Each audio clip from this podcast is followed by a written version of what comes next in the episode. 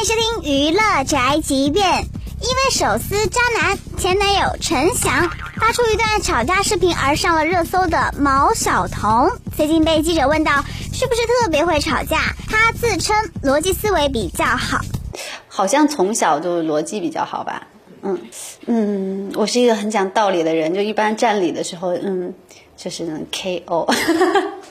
还分享了关于爱情的感悟。呃，三十而已，其实我觉得是不光是对我，是我觉得是教会大家，不管你遭遇了什么，或者是你处于样什么样的状态，都要有重新再来的勇气。